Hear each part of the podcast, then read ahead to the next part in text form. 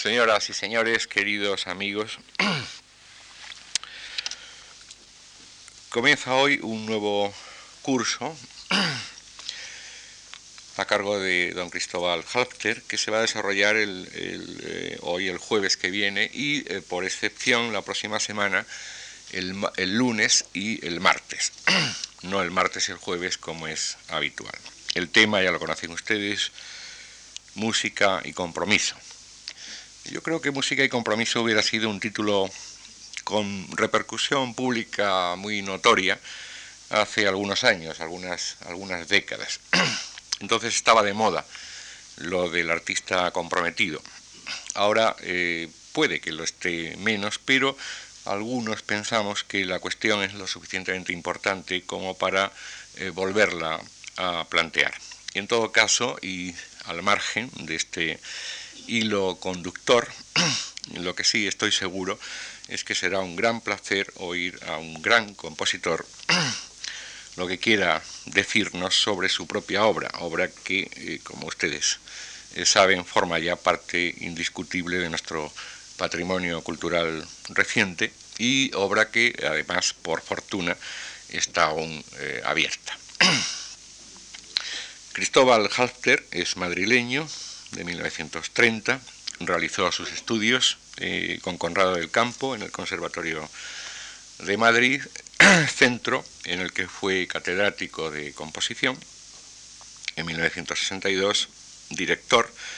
En 1964 y eh, eh, cargos de los que dimitió eh, en 1966 para poder dedicarse, dedicarse plenamente a su actividad de creador y también a la de dirección de, orquesta.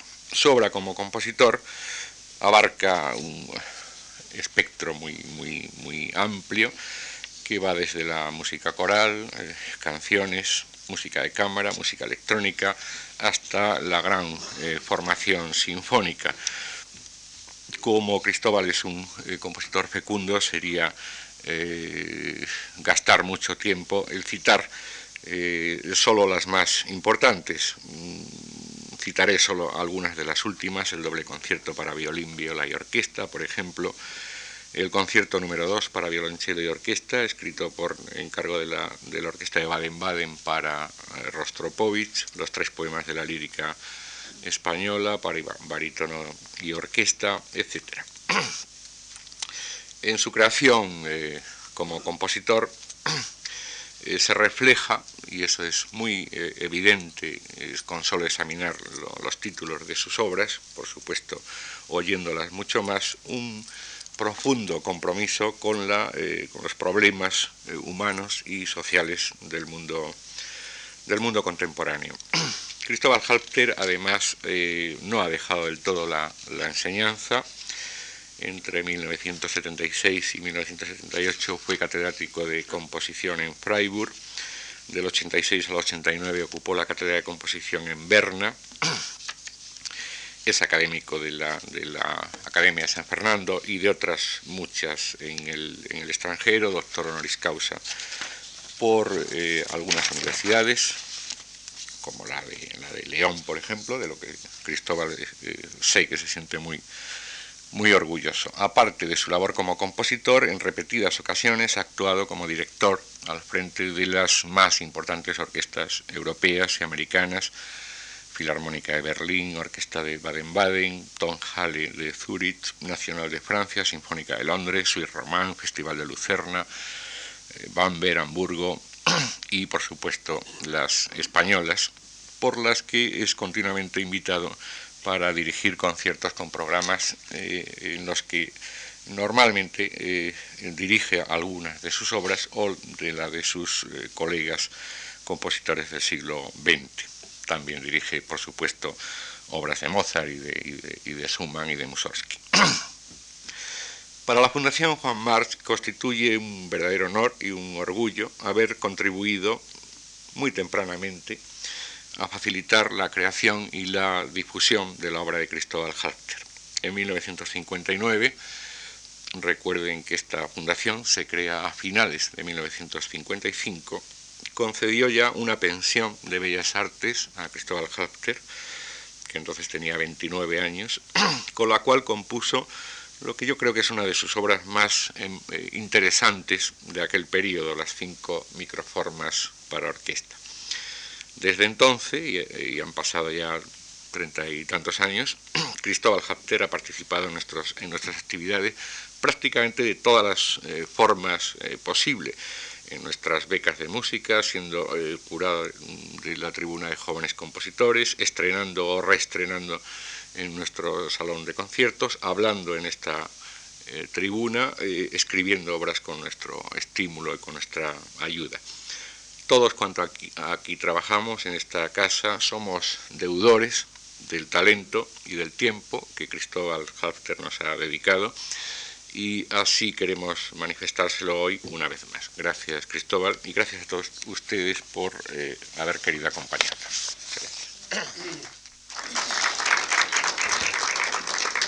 Muchas gracias, Antonio. Mm, señoras y señores, me van a permitir que antes de entrar en el tema de estos cuatro eh, de estas cuatro conferencias de este curso me refiera por su actualidad a la muerte eh, de un compositor para mí eh, muy importante, que es Witold Lutoslavski. Me enteraba hace un momento y quisiera rendirle un, homenaje de, admiración y de amistad. Es uno de los grandes compositores de este momento, es uno de las grandes, era una de las grandes figuras de este momento de la creación, un hombre ya de ochenta y tantos años, que a pesar de la diferencia de edad nos unía una gran, una gran amistad y una admiración impresionante por mi parte, por su obra. simplemente que estoy seguro que si Lutoslavski estuviese aquí en este momento, compartiría conmigo en muchas cosas, mis puntos de vista, sobre el compromiso del artista, del creador, del compositor, con la sociedad que le tocó vivir. Quiero decir que conocí a Lutoslavski en los finales de los 50 y estuve en Varsovia, en su casa, en los años 60. Entré en su casa y me quedé impresionado de que no se puede vivir en una casa no tan modesta, no, no, aquello era paupérrimo. Un pasillo impresionantemente deteriorado, unas escaleras horribles, algo que realmente llamaba la atención por lo degradado que estaba. Pues bien, al abrir la puerta de la casa de Vítor Lutoslavski, aquello se convertía en el palacio más impresionante que ustedes se pueden imaginar, porque aquello todo tenía categoría. Había una, solo una silla, o había solo una mesa, o, un solo cuadro, o su mesa de escribir. Pero aquello traslucía y transmitía una fuerza, una categoría de persona que a mi mujer y a mí nos impresionó profundamente. Eh, permítame que haya dedicado este recuerdo a esta persona que creo que con la que, se, con la, que la cultura, la cultura europea, la cultura universal, pierde una de sus grandes figuras. Eh, bien, la semilla de estas cuatro conferencias, el germen de estas cuatro conferencias, se debe a una casualidad. Y el que se celebre en estos días también se, debe a una casualidad el que yo hable aquí en este momento eh, con una exposición de Goya como la que está aquí y que nos rodea es eh, puramente casual. Pero mm, creo que hay ciertas cosas que, creo que merece la pena destacar. Mi entrañable amigo Antonio Gallego tuvo la gentileza de enviarme como obsequio, como felicitación de Navidad, uno, una copia de uno de estos grabados que aquí se exponen. Me quedé, claro, maravillado, como todos, de la calidad, de la perfección de Goya, de su belleza, pero también de la oportunidad de Goya en hacer esos grabados, esos disparates, eso que está ahí expuesto, en el momento en que fueron creados. Y eso para mí era un ejemplo, un ejemplo a seguir. Goya se encontraba ante una sociedad tan conflictiva como la nuestra, pero en la que aparentemente nunca sucedía nada, también como en la nuestra. Y en vez de seguir esa corriente, en vez de dejarse llevar por un conformismo cómodo y sin problemas, pinta y graba dando testimonio de que no está de acuerdo con muchas cosas de lo que están ocurriendo en su entorno. Es decir, pone su arte, pone su oficio al servicio de sus ideas. Esto me sirvió para escribirle una carta de agradecimiento, una tarjeta de agradecimiento por el obsequio que recibía en Navidades a Antonio Gallego.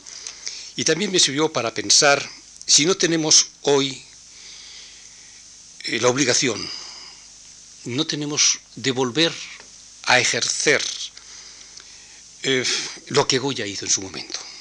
Es decir, si no tenemos la obligación de aquellos que hacemos el mismo oficio que Goya, en una medida, en una medida mucho más modesta, claro que sí, eh, más lógico, pero los que ejercemos el mismo oficio de hacer arte, de intentar hacer cultura, de intentar crear comunicación con la música, si no tenemos la misma obligación de hacer lo mismo que Goya en su momento. Podemos ser indiferentes a tanta vulgarización, a tanta banalización de la cultura y el arte, a tanta creación de confusionismo entre valores, por solo citar parte del mundo del arte, pues del otro hablaremos después, o debemos poner nuestros medios de expresión en denunciar un estado de cosas con el que en muchas, muchas cosas no estamos de acuerdo. Personalmente creo firmemente en lo segundo. Y creo, y es de lo que vamos a hablar aquí, en los próximos días, de reflejar cómo reflejar ese inconformismo, cómo una forma de ver esa sociedad influye en nuestra forma de crear, de hacer música. No traigo soluciones, pues ni puedo ni tampoco quiero proponerlas, no soy quien para hacerlo. Es solo una forma personal de responder a la incitación que la sociedad en la que vivo me pone delante para hacerme reaccionar, bien a favor o bien en contra, pero nunca de una manera pasiva e indiferente. La actividad intelectual, la creación artística y la investigación científica son las tareas más elevadas que el ser humano puede realizar durante su vida y son aquellas actividades que de forma clara y contundente nos hacen diferente del resto de todo lo creado en el universo. Aunque cuidado, las materias de todo lo creado en un universo sean exactamente las mismas con las que estamos constituidos nosotros. Aquello que nos diferencia es precisamente esa actividad intelectual, esa creación artística y esa investigación científica.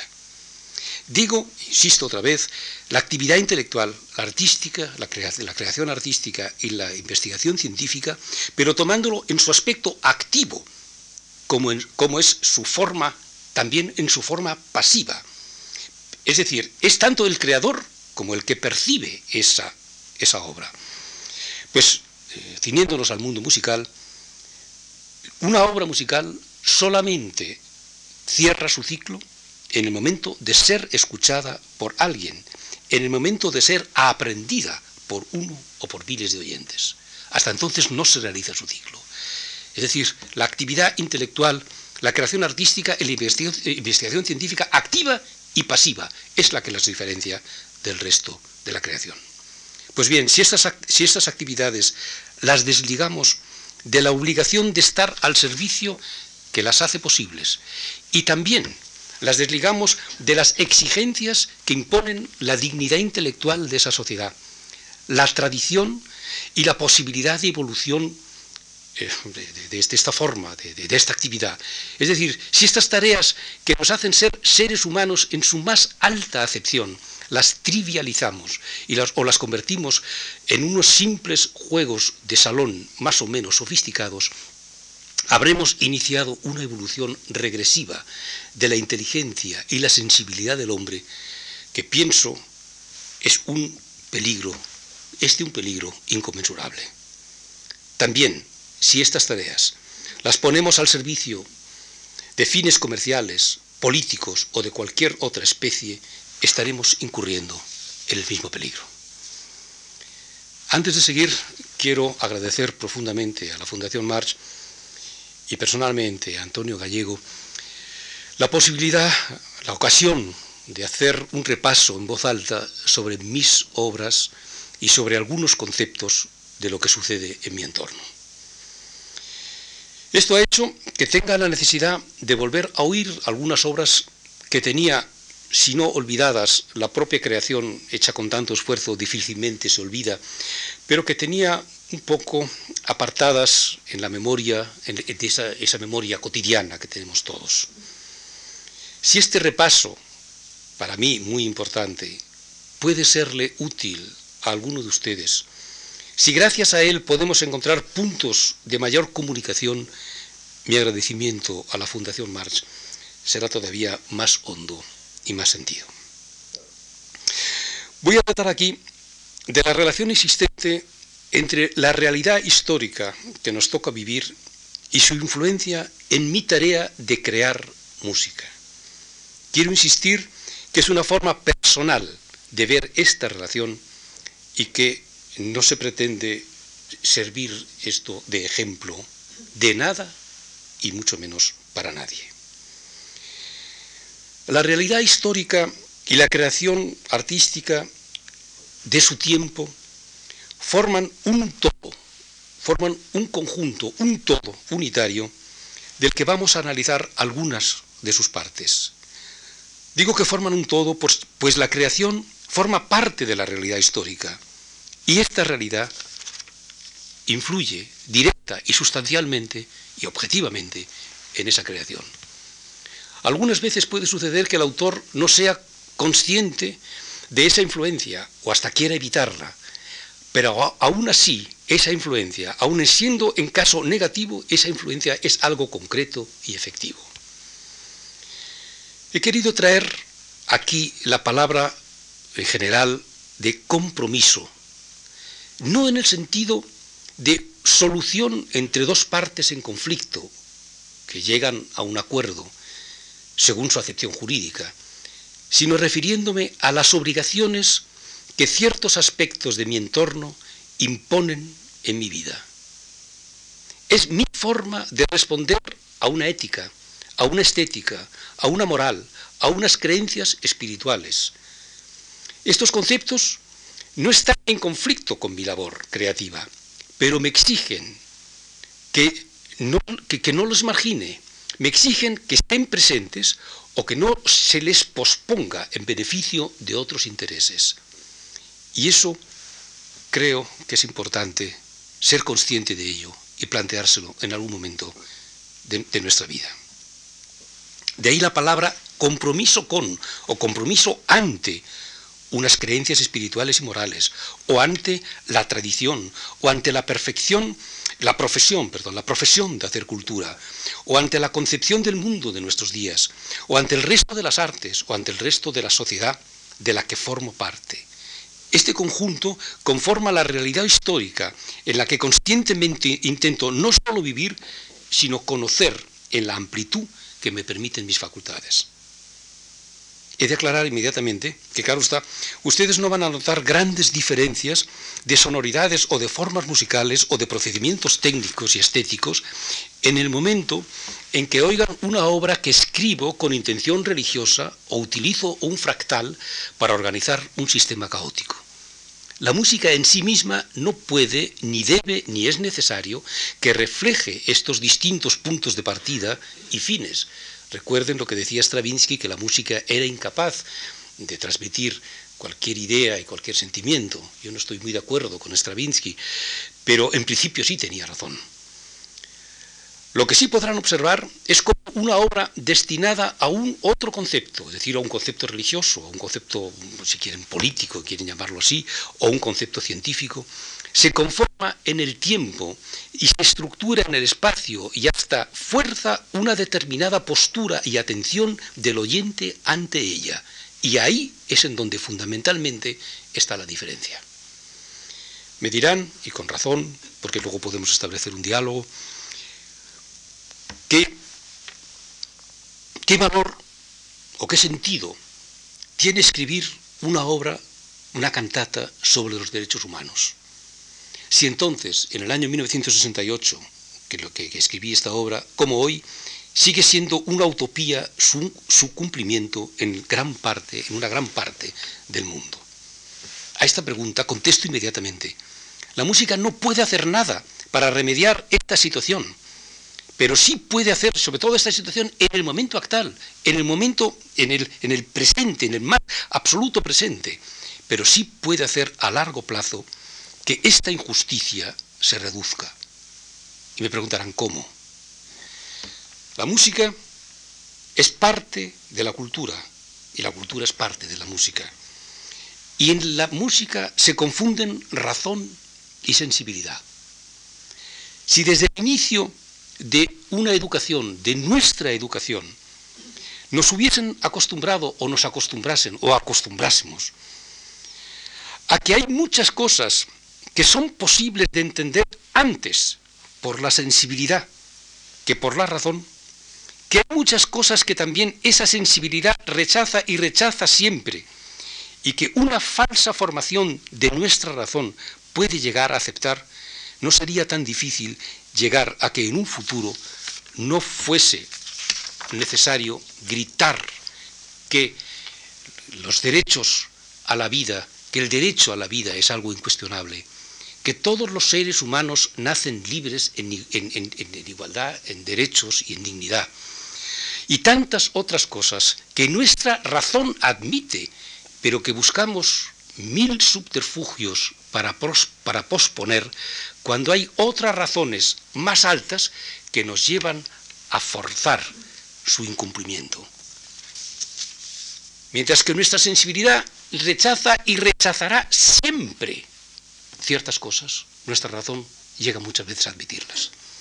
¿Por qué? Porque hemos de atender antes a las razones de la razón que a los impulsos de la sensibilidad. La muerte de un niño en un bombardeo es, desde nuestra sensibilidad, absolutamente inadmisible. Diariamente se nos convence que hay razones para que esto no se pueda evitar. Esto está ocurriendo hoy. Nosotros sensiblemente no podemos admitir que un niño muera en un bombardeo. Un niño y un mayor y una persona y un ser humano. Mientras que nos quieren convencer con razones que eso es inevitable. Por ello, creo, debemos iniciar la educación en el cultivo de la sensibilidad, antes que en el desarrollo de la razón. Y en esa educación de lo sensible, la música, las artes juegan un papel trascendental. Es por tanto necesario desarrollar al máximo las facultades que la música y las artes nos ofrecen para poder llegar a la sensibilidad del hombre y proponerle algunas posibles soluciones a muchos de los, de los problemas que por solo la razón difícilmente encontrarán una solución.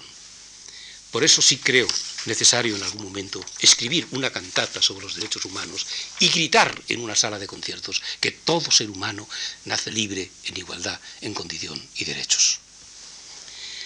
Vivimos en un momento en que se habla tanto del, tanto del fin de la historia como del inicio de una revolución de ámbito universal. De hecho, nos encontramos con que gran parte de los, de los, valores morales y éticos, de los signos que podrían simbolizar a un héroe de nuestro tiempo, nada tienen que ver con aquellos que caracterizaron al héroe del, del pasado, más o menos reciente. Hay una relajación en la mayoría de las exigencias, en la mayoría de los compromisos que una sociedad debe imponer. La corrupción a todos los niveles, el afán de llegar a cualquier precio, el confusionismo de valores estéticos, éticos y morales, son realidades suficientemente conocidas por todos para que me permitan no hablar de ello en este momento. Pero todo esto conforma una verdad en nuestro entorno que no podemos apartar y que influyen en nuestra, en nuestra existencia diaria. Por ello creo de la mayor utilidad saber qué posición tomamos ante esta realidad y de qué forma debemos instalarlos en ella. Elegí por propia decisión, cuando tenía 14, 15 años, que, que mi principal actividad vital iba a estar relacionada con la música tuve la suerte que en mi casa mis padres me ayudaron a que esto fuese una realidad. Y desde entonces he seguido teniendo la suerte y el privilegio de que ha podido ser así. Por lo tanto, solo desde esta actividad podré introducirme en mi realidad, pero sin olvidar que antes que músico soy un ser humano que vive en una determinada circunstancia de tiempo y lugar. En la unión de ambas realidades, el de ser hombre y el de ser músico, en esa unión intento resolver el posible conflicto que pueda existir entre ambas formas de ser, entre ambas formas de, instalarme en mi realidad, tendente siempre a no traicionar ni a la una ni a la otra, ni a la forma de ser hombre ni a la forma de ser músico. Antes hablaba de las tres tareas que en forma activa o pasiva permiten que el ser humano ponga en función sus más altas y nobles capacidades, la actividad intelectual, la creación artística y la investigación científica. Pero para que estas tareas puedan desarrollarse en plenitud, es necesario hacerlas en libertad, sin ningún tipo de censura previa o posterior, e inmerso en un entorno, es necesario estar inmerso en un entorno, en un entorno que valore también en plenitud lo que ellas representan. Y para que esto se cumpla también en plenitud, son necesarios dos compromisos fundamentales. Uno que surge de la sociedad, que permita, que permite, que pone en juego que una parte de esa sociedad pueda ejercer estas nobles tareas poniéndole los medios necesarios para ello. Y el otro compromiso por parte de quienes las ejercen, poniendo al máximo, su máximo esfuerzo en lograr los más altos resultados de esa tarea, sin importar ni el éxito social o económico, el reconocimiento o el fracaso. En cuanto una de las dos partes debe de influir, se debe de influir por otros fines, estaremos contribuyendo a prostituir la actividad que es precisamente la que nos diferencia y distingue del resto de lo creado en todo el universo. Voy a referirme ahora a obras concretas, influidas por algunos de los conceptos que considero forman parte de la miralidad y a los que quiero guardar y con los que quiero guardar siempre ese compromiso, tanto como ser humano, como artista, como compositor, como músico. Y para ello he elegido, en primer lugar, mi compromiso ante, ante mi entorno y con mi entorno social. No quisiera que la palabra compromiso político se entendiese como compromiso de político, de partido político determinado. La política tiene para mí unas muy hondas significaciones, pues se refiere a convivencia y muy poco a partidismo. En el año 1968 se iba a celebrar el 20 aniversario de la Declaración de los Derechos Humanos por las Naciones Unidas y por una serie de azares, esos azares que han traído que hoy les hable aquí delante de una exposición de Goya, y por una serie de azares, insisto, de casualidades, el escritor Norman Corwin, a quien las Naciones Unidas le encarga escribir un texto para celebrar en Nueva York, en la Asamblea General de las Naciones Unidas, el día 10 de diciembre del 68, el acto conmemorativo importante con que se va a celebrar este 20 aniversario, por una serie de, de casualidades, Norman Corwin conoce música mía. El hecho es que una mañana de enero de 1968 voy a recoger el correo en mi cajetín de mi casa, allí en la calle de la Bola, y en ese casillero hay una carta que firma el secretario general de las Naciones Unidas, señor Utant, en la que me invita a escribir una obra para ese día. Ustedes piensen lo que esto significaba. Estamos en 1968. Estábamos entre estado de excepción y estado de excepción. En España no hay derechos, derechos humanos, ni muchas cosas, ni otras muchas cosas. ¿Qué hace un compositor de 38 años que recibe de la institución internacional más importante de, como sigue siendo las Naciones Unidas, sus éxitos o fracasos sería cuestión de tratarlo en otro momento, pero el hecho es que es una institución universalmente reconocida que recibe una, una invitación así. Asumo el compromiso conscientemente y para mí tengo que reconocer que aquello fue un tanto inconscientemente, ya que incluye, este compromiso incluye varios apartados. Primero, compromiso ante mi propia producción. Tenía 38 años y una experiencia limitada para escribir una obra de esas características. Por lo tanto, asumo la responsabilidad y asumo el riesgo de que, puedo, que puede ser un fracaso. Segundo, compromiso ante mi estética y mi concepción de entender la creación. ¿Debería ser fiel a ella o procurar escribir una obra más fácil? Una obra más para gustar a una asamblea de personas no especializadas, para crear un impacto ante los diplomáticos, ante las, de las Naciones Unidas, de una obra, sí, con un testimonio sobre los derechos humanos, pero que pudiese ser entendida más fácilmente. También lo rechazo. Y escribo aquello que creo debo de escribir por mi posición, por mi estética y mi forma de concebir la música. Tercero, compromiso ante mi entorno, sabiendo que mi obra no iba a gustar tanto por su continente como por su contenido, por su posición estética, pero también por su posición política. En las altas esferas, sin tener, en, aquel, en aquellos años 60, sin tener otra oportunidad de encontrar unos medios de subsistencia vitales que, que no dependiesen de los ministerios que en aquellos momentos hacían posible que la música pudiese existir en España. Tenía que escribir la obra y luego saber conscientemente que tenía a lo mejor que emigrar. Y yo no quería emigrar. Es decir, tenía un compromiso que podía ser fundamental en la continuidad de mi casa, de mi vida y de mi familia. Cuarto, compromiso ante la idea de hacer propagar los derechos humanos pero sin recurrir a la banalización y a la trivialización, sino conservando los ideales estéticos y técnicos que quería imponer en el resto de mi obra. Ideales que eran minoritarios entonces y que siguen siéndolo ahora. Era muy fácil en aquel momento coger los derechos humanos, un cantautor y una guitarra y ponerle una melodía y cantarla por el mundo pero para eso no se me llamaba a mí.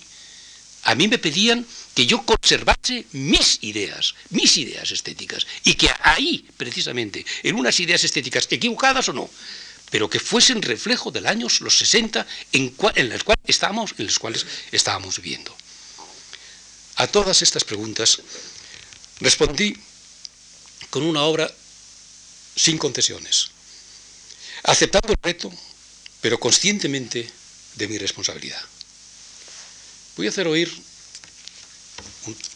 una parte, eh, la obra es muy larga, una parte de, las, de la cantata de los derechos humanos, en la que precisamente se hace, mm, se explica, se grita los derechos, la declaración de los derechos humanos.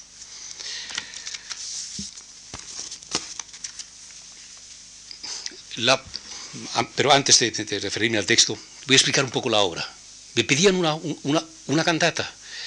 Entonces, mm, escribí una obra para dos coros, para dos orquestas, para dos directores, para dos solistas, para seis recitadores, una cantidad inmensa de gente, de personas, que para mí tenían la obligación de llegar a captar la sensibilidad de un público del público de una sala de conciertos que generalmente se sienta a escuchar algo que no le va a afectar en su vida normal, como una sinfonía de Tchaikovsky, que es una belleza muy grande, o como una sinfonía de Mozart. Aquí lo que se pretendía era llegar, por medio de la sensibilidad, a explicar lo que es el derecho de nacer libre, eh, libre y con dignidad. Esto se puede razonar y todo el mundo lo entendemos, pero yo quería llegar a la sensibilidad, a gritarle que nadie tiene derecho a que nadie pueda nacer en, en una inferioridad de condiciones, que no puede existir que a alguien se le persiga por sus ideas. Y eso había que llegar no por medio de la razón, que para eso estaba editado la Declaración de los Derechos Humanos, sino por medio de la magia de la música, de la sensibilidad. Me mantuve, insisto, fiel a las exigencias que informan, como antes decía, mi ser hombre y mi ser músico. El fragmento que vamos a escuchar es cuando el barítono dice, eh, lo dice en inglés, considerando, considerando que el reconocimiento de la dignidad intrínseca de los derechos iguales e inenarrables de todos los hombres de la familia humana es el fundamento de la libertad, la justicia y la paz en el mundo. Está haciendo una serie de considerandos como si fuese a dictar una sentencia. A todo esto, el coro por debajo está diciendo sí, dignidad intrínseca, derechos heredables, inalienables, derechos legítimos. Y está diciendo sí, porque en toda la primera parte de la cantata lo que se ha oído es la palabra no. Llega un punto en que eh, la, soprano insiste en el whereas, whereas, eh, eh, considerando, y dice el barítono, así por lo tanto la Asamblea General proclama, y dice, uno de los recitadores, artículo 1, todos los seres humanos, y entonces se recitan una serie de, artículos. El coro, mientras tanto, dice, propagad la palabra como el fuego, como ondas de agua, como un viento ardiente sobre extensiones heladas. ¿Cómo organicé el que unas, un texto de un artículo, de una declaración, pudiese tener un impacto sensible? Pues bien, en la orquesta están instalados eh, vestidos absolutamente eh, normales, seis recitadores que están entre la orquesta que está vestida de frac, y están seis personas que en toda la primera parte, quizás 20 minutos, no hacen nada. El público mira, los que están arriba ven a una serie de gentes que están metidos en la orquesta y no entiende por qué están aquellos allí. Aquel que se fija y los que no se fijan, pues no se dan cuenta que están ahí seis personas. En, cuanto dice la Asamblea, eh, dice el barítono, y, por lo, así por lo tanto la Asamblea General proclama, de repente surge un, recitador, se le pone en pie y dice, artículo 1. Inmediatamente, artículo 1, artículo 1, y se van diciendo uno a otro, se van contestando, gritando, gritando, y mm, esto produce un shock inmenso.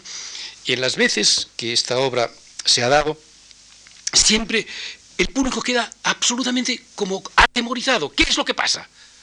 Aquí hay una revolución. Bueno, sí, es que es una revolución, es que es muy importante oír que todo ser humano eh, nace libre igual. Es muy importante decirlo, es que no se puede decir de una manera tranquila. A, todo esto, en cuanto se han oído los tres primeros artículos, el, primero, el, tres, el cuarto, el coro comienza a comentar aquello musicalmente hasta que eh, al, final de esta sección eh, dice todos los eh, derechos de la seguridad social, todos los niños nacidos de matrimonio, toda persona tiene derecho a circular, derecho a casarse, derecho... Y luego hay un artículo muy importante, el derecho a gozar de las artes, y al final dice el artículo 28, toda persona tiene derecho a que se establezca un orden social e internacional en el que los derechos y libertades proclamados en esta declaración se hagan plenamente efectivos. Y así, y contesta el coro, así por lo tanto la Asamblea proclama esta Declaración Universal. Este es un fragmento que eh, quizá tenga valores no tanto musicales como de impacto, que, que he querido forzosamente forzar a que el público no salga no salga de la sala de conciertos diciendo que ha asistido a un acto estético de una gran belleza o de menos belleza, pero que lleve la impresión de que ha recibido un impacto de algo que era importante gritar en aquel momento. Cuando se hizo, es curioso, cuando se hizo la primera vez en Madrid, el año 69, en pleno estado de excepción, en el Teatro Real de Madrid, el artículo que más, que más chocó, es una cosa muy curiosa de hoy, a unos eh, años vista, el, artículo que, realmente eh, más chocó a aquel público del Teatro Real era el que todos los niños nacen en igualdad bien fuera o dentro del matrimonio. Esto les sentó fatal a aquellas gentes, no sé por qué, pero aquello fue como decir, pero esto es inmoral, aquí no se pueden decir cosas inmorales. Bien, voy a hacer escuchar un momento este fragmento. ¿Esto funciona?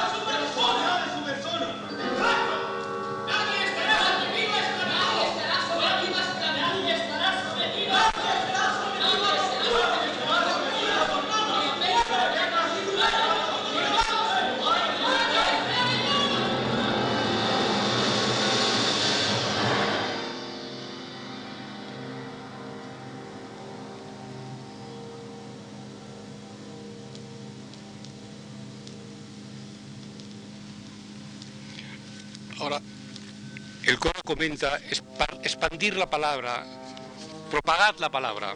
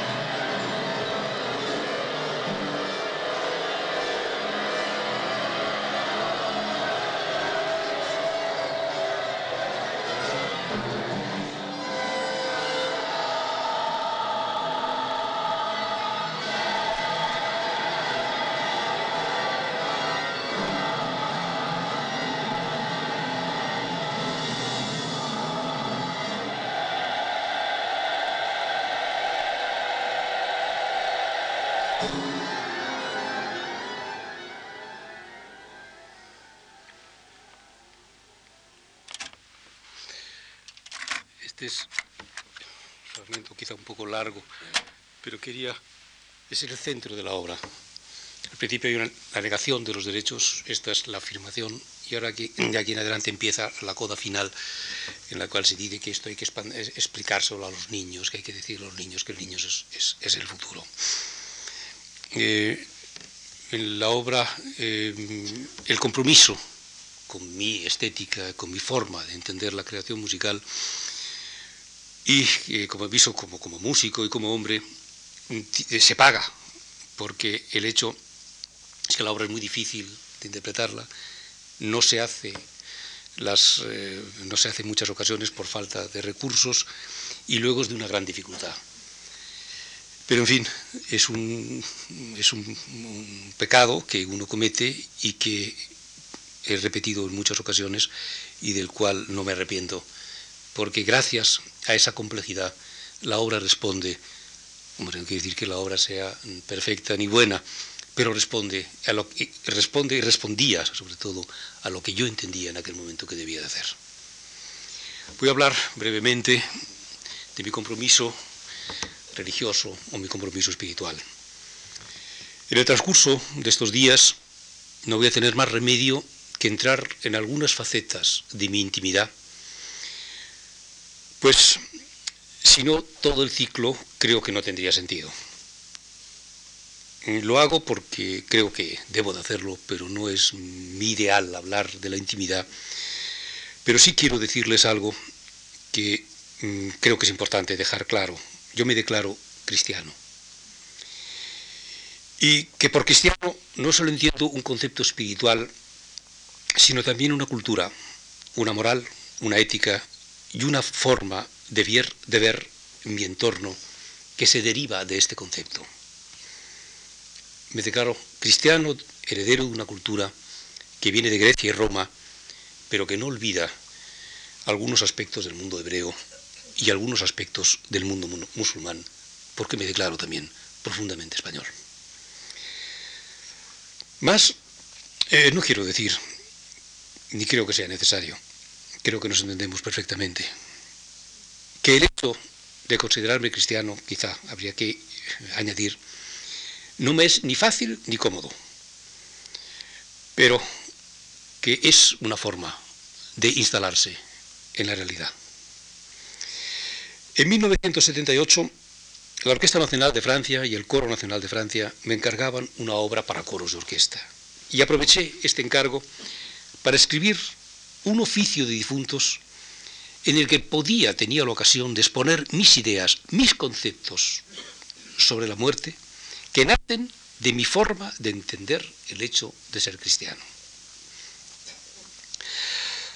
Recurrí como consejero a mi muy admirado y muy querido amigo Javier Zubiri para exponer mis ideas y que, y que Zubiri me orientase si estas ideas no estaban completamente equivocadas. No solamente me dijo que no estaban equivocadas, sino que inmediatamente me puso en contacto porque él, claro, estaba en otro mundo en otro mundo diferente, me puso en contacto con la persona que, él eligió para que buscase los textos. Esta persona era Ignacio Ellacuría, que buscó unos textos del Antiguo, del Antiguo Testamento que reflejasen exactamente mis ideas. De ahí nació, el año 78, una profunda amistad y de ahí nació el oficio de difuntos, que en aquel momento los dos dedicamos aquellos seres, aquellos seres humanos que a través de la historia, y aparte de toda creencia, imaginando toda cualquier ideología, han dado su vida por los demás, pero sin practicar en ningún momento la violencia. Es decir, son víctimas de la violencia, pero que no han practicado, no han ejercido la violencia.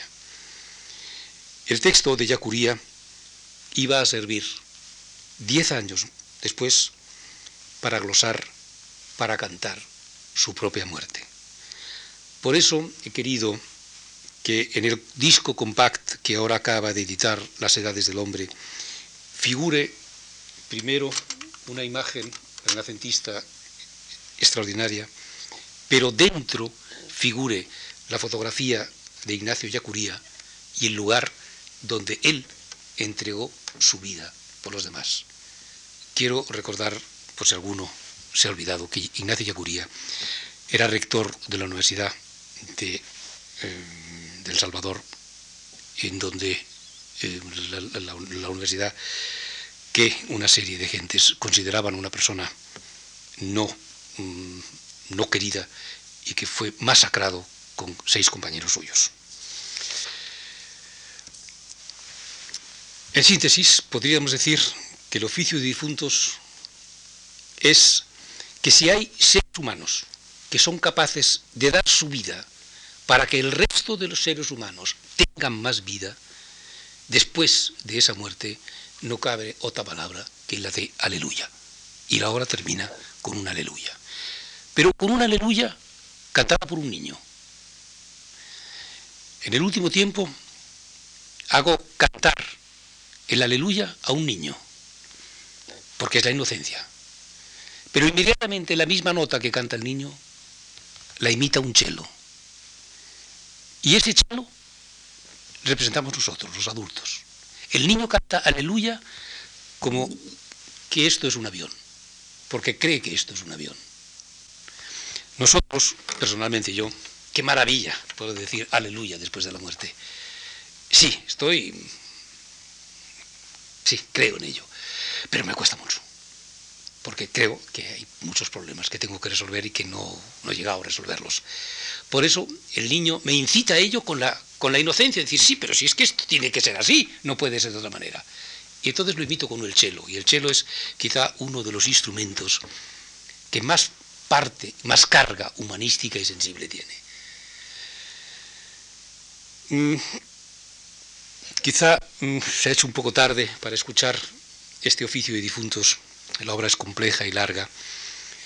Por eso quisiera, una vez que, he explicado el, texto, el, porqué de la obra y el compromiso ante una idea espiritual, quisiera, mm, para terminar, Mm, las, audiciones, eh, comentar una obra más reciente.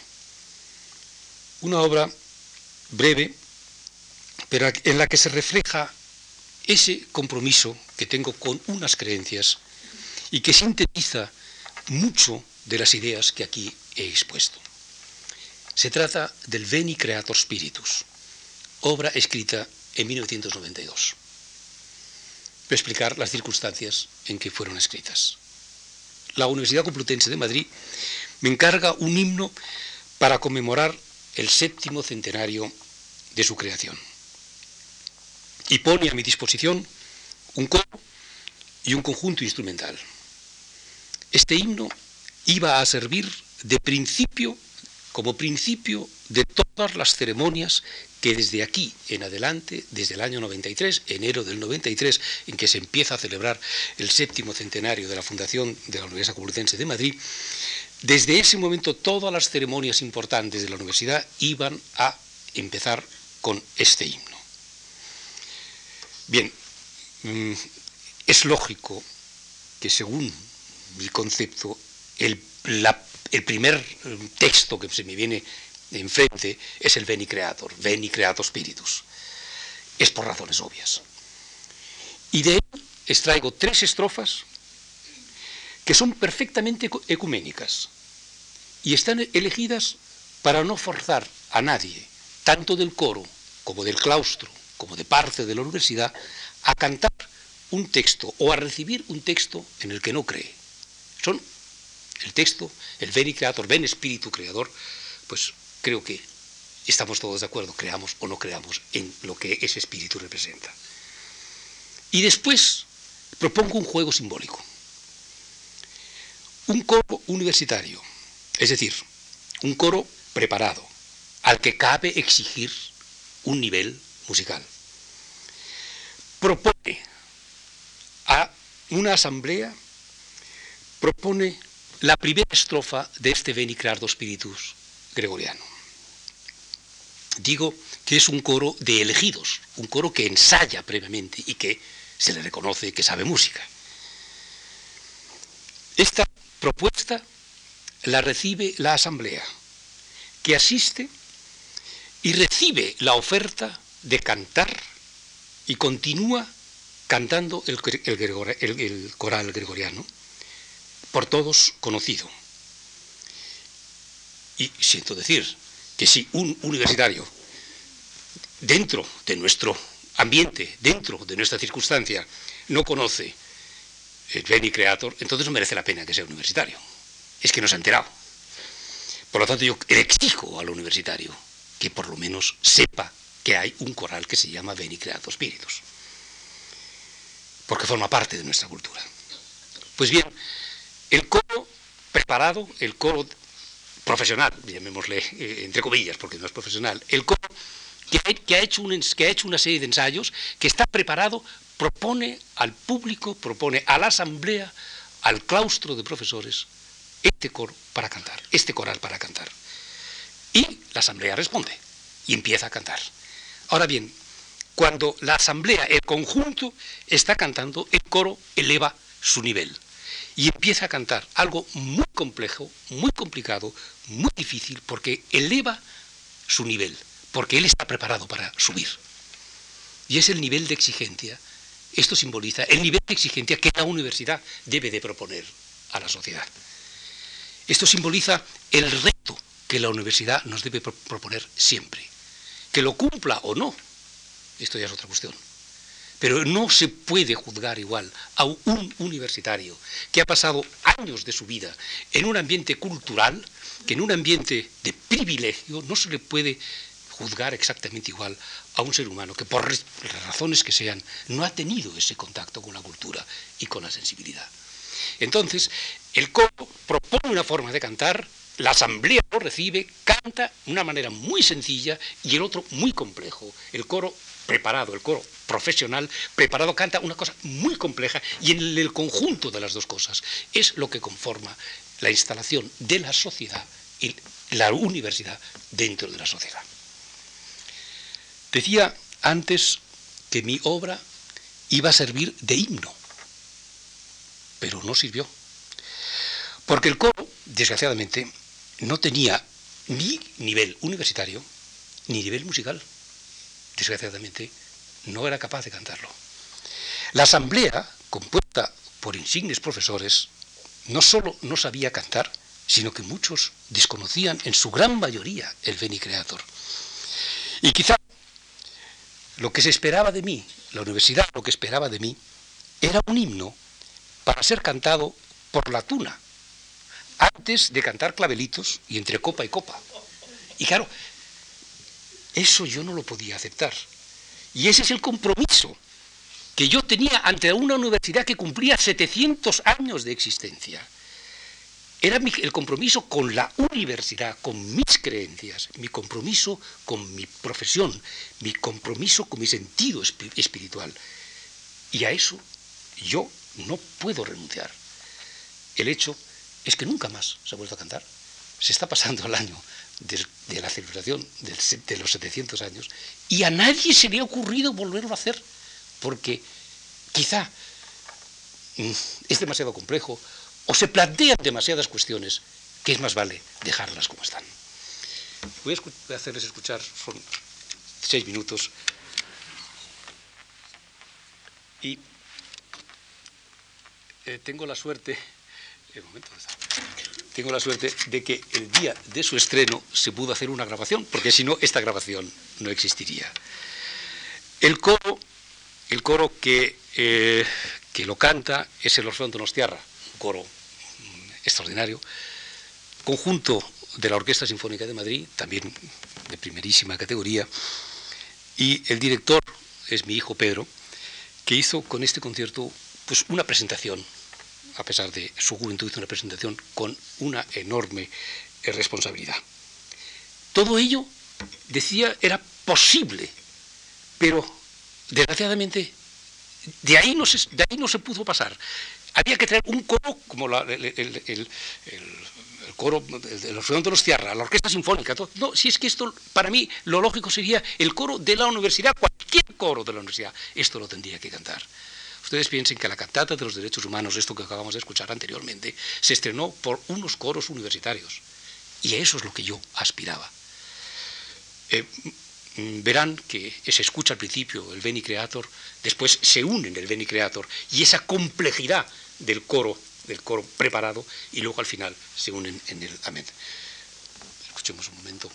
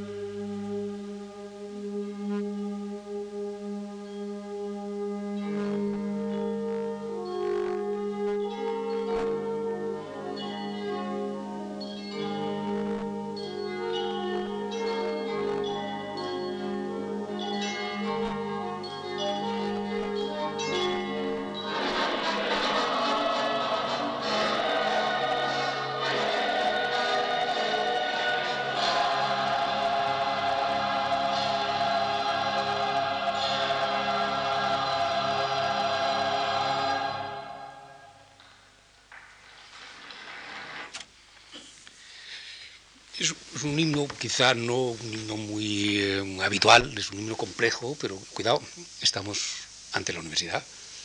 Y si la, si la universidad no nos permite dar esta, este nivel de complejidad, no creo que encontremos ninguna otra institución donde podamos hacerlo. En los próximos días tendremos que volver a insistir en algunos varios de los conceptos hoy expuestos. Si bien intentaré centrarme más en la música misma que en los aspectos generales que hoy me han llevado. Hoy me importaba más sentar unas bases que abarcasen un ancho espectro de mis ideas antes que entrar a analizar cómo y en qué forma se traducen estas en sonidos, en silencios que se, que se desarrollan en el tiempo, porque esto es para mí la música. Sonidos, silencios que están en el tiempo. En los años 50-60 se habló mucho del artista comprometido, unas veces como elogio y otras con un gran sentido crítico. Creo que un artista sin compromiso no solo no es válido, es que ni siquiera es posible.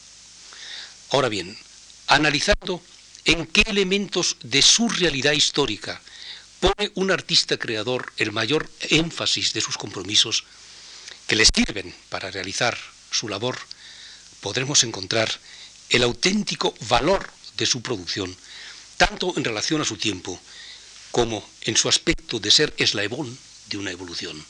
Si analizamos en qué puntos intenta el artista, a qué quiere comprometerse, con qué quiere comprometerse dentro de su entorno, creo que podremos encontrar el auténtico valor de su labor.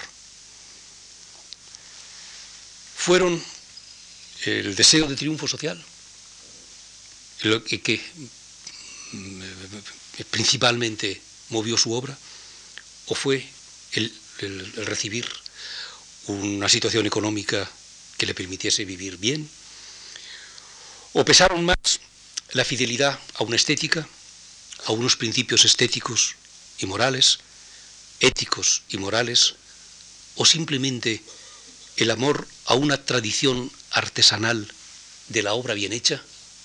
¿Qué es lo que a través de la historia ha sido el principio, el compromiso de cada una de, de las obras creadas? Creo que si analizamos esto, veremos que todo artista tiene un compromiso, aunque sea el económico.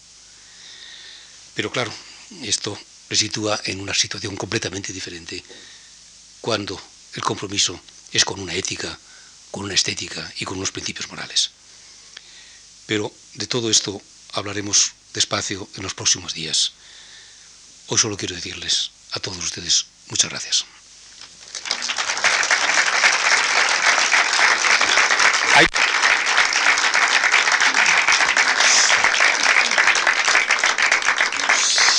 Si hay alguna pregunta, alguna, encantado de cualquiera de hoy cualquiera de los días eh, sucesivos, estoy dispuesto en todo momento. Doctor. Eh, soy Alberto Portera, soy médico y algunas de tus presentaciones me han planteado dudas o quizás divergencias, o No, necesariamente opuestas, simplemente del pensamiento. Eh, en primer lugar, un comentario acerca de lo que me parece que es una idea excelente, en el sentido de que yo considero que si la música transmite, se baja de nivel. La música no lleva mensaje de nadie. Lo que hace es despierta en el que la escucha una situación insólita, nueva. Si la música solo transmite, lleva un mensaje, pues se convierte en un mensaje más bellamente expuesto. Pero lo interesante es que aunque lleve un mensaje obviamente por el compositor, eso no tenga nada que ver con el resultado que produce en el que lo escucha. Si el que lo escucha, eh, lo percibe, y si está, está en la onda musical. Este es un primer comentario eh, porque además resulta que ese mensaje, ese despertar en el que la escucha algo, varía en cada instante en que la escucha. De modo que la música se convierte en una cosa absolutamente intangible y produce situaciones inesperables mucho, un poco en ese desorden que a ti tanto te gusta hablar. el desorden eh, en el cual encuentras tú la belleza y encuentras tú eh, un universo, más que en el orden. El orden eh, quizás sea ya pues, un poco pues, aburrido. Otro comentario, y luego si quieres añadir tú o contestar a estas cosas, pero a lo mejor no necesitan contestación, a lo mejor pues, son... Están, están. Cuando hablas del compromiso, parece ser que tú lo concretas, lo circunscribes, lo comprimes a tu momento cronológico. Y a mí me parece que una mente tan amplia como la tuya, no el tiempo o, la, o el grado de cultura que tú posees es intemporal. No puedes fraccionar tu tiempo cultural porque está instantáneamente en tu mente y además lo evocas como quieres, cuando quieres, en cualquier instante sin, tener que, sin que tenga nada que ver con el tiempo en que vives. Incluso me atrevería a decir que el tiempo en que vives para ti es mucho menos importante que el tiempo que no has vivido y que has envidiado. A ti te gustaría ser eterno. Y no ha sido. pues es una desventaja enorme. Y por tanto tu compromiso, compromiso que coincide en el tiempo cronológico donde vives, me parece que es un compromiso limitado. Eh, por no decir eh, escaso, por no decir eh, pobre, por no decir poco interesante. finalmente, esto quizás, esto lo voy a decir con mucho cuidado no, me lo, conozco con detalle ni, los derechos humanos en, el que, en los que estoy desplazado para hacer esa música tan absolutamente penetrante. Eh, has hablado de que perseguir a alguien por sus ideas es incompatible con nuestra manera de existir. Y proteger a alguien por sus ideas es nuestra obligación. Imagino que, que aquí está en esos dos posibilidades. Pero yo me pregunto si eso es eh, universal o es absoluto. Que porque un señor tenga una idea se la tenga que proteger y no se le pueda excluir. Hay que definir qué es idea. Esa idea, es idea es que coincida con las ideas de muchos. ¿De cuántos? ¿De un grupo? No puedo poner ejemplos, no voy a poner ejemplos, pero son, obviamente hay gente que tiene ideas políticas, gente que tuvo ideas políticas que llevó a ideas políticas enormemente intensas que llevó a una situación total de destrucción de nuestro continente, por no decir que en la actualidad está llevando a la destrucción de una sola persona que, muere por bombardeo o que muere de hambre por tener, o de agua, sed, por no tener Me pregunto si es, a lo mejor, eh, esos conceptos deberían, ah, deberían ampliarse o, analizarse más profundamente. Quizás existan explicaciones desde el punto de vista legal, de derecho, de, de derechos, de expertos en derecho. Pero así, desde un punto de vista eh, emotivo, cuando has hablado de esto, yo me he planteado que, que a lo mejor no es un concepto absoluto el, el eh, no perseguir a nadie por sus ideas. A lo mejor en algunas circunstancias sí que es necesario perseguir a alguien por sus ideas. Por último, nada más. Muchas gracias, muchas gracias Alberto. Muy brevemente quiero contestar. El compromiso cronológico, eh, indudablemente, pero es que yo creo que hay compromiso, no es compromiso cronológico, sino que hay compromisos mm, que son eternos, es lo que hablaba antes. El compromiso con la obra artesanal bien hecha. El hecho de ser músico, a mí me compromete con la tradición. Yo no puedo hacer una obra mal hecha, si no, sería músico, porque estaría, estoy traicionando a, una profesión. Y eso es eterno. Como el, el escultor, eh, he tenido la ocasión estos días de ver la Catedral de Salamanca con prismáticos. Y me he quedado asombrado de lo que hay en la Catedral de Salamanca, bueno, en todas las catedrales, que no se ve. Que es un escultor que ha hecho en un sitio una columna donde no entraba jamás un rayo de luz, en donde estaba oculto por una serie de cosas, hay una escultura que es una maravilla y que solamente con prismáticos somos capaces de hacerlo. Pero este hombre tenía compromiso con su arte y hacía una escultura que es una maravilla, que podía estar en cualquier otro lado. Y eso es que en este momento, en este momento nos vaya. En este momento hay muchos, muchos artistas, y tú lo sabes muy bien, que ponen cualquier cosa y no tienen ese sentido de responsabilidad, de compromiso ante una tradición de la obra bien hecha. Y después, lo que referente a las ideas que no se pueden, yo creo que a una persona por sus ideas nunca se le puede perseguir. Se le puede perseguir cuando intenta imponer sus ideas y sobre todo intenta ponerlo con la fuerza. Entonces sí. Pero mientras que tenga sus ideas, muy bien, lo que he dicho antes del niño, esto es un, esto es un avión, perfecto, no voy a discutir, para ti es un avión. Ahora, si tú intentas por la fuerza demostrarme a mí que esto es un avión, entonces es peligroso. Y entonces sí, entonces hay que tener cuidado. Ese es mi punto de vista. No sé si esto será muy legal o no, pero es mi punto de vista. Muchas gracias y hasta el próximo jueves.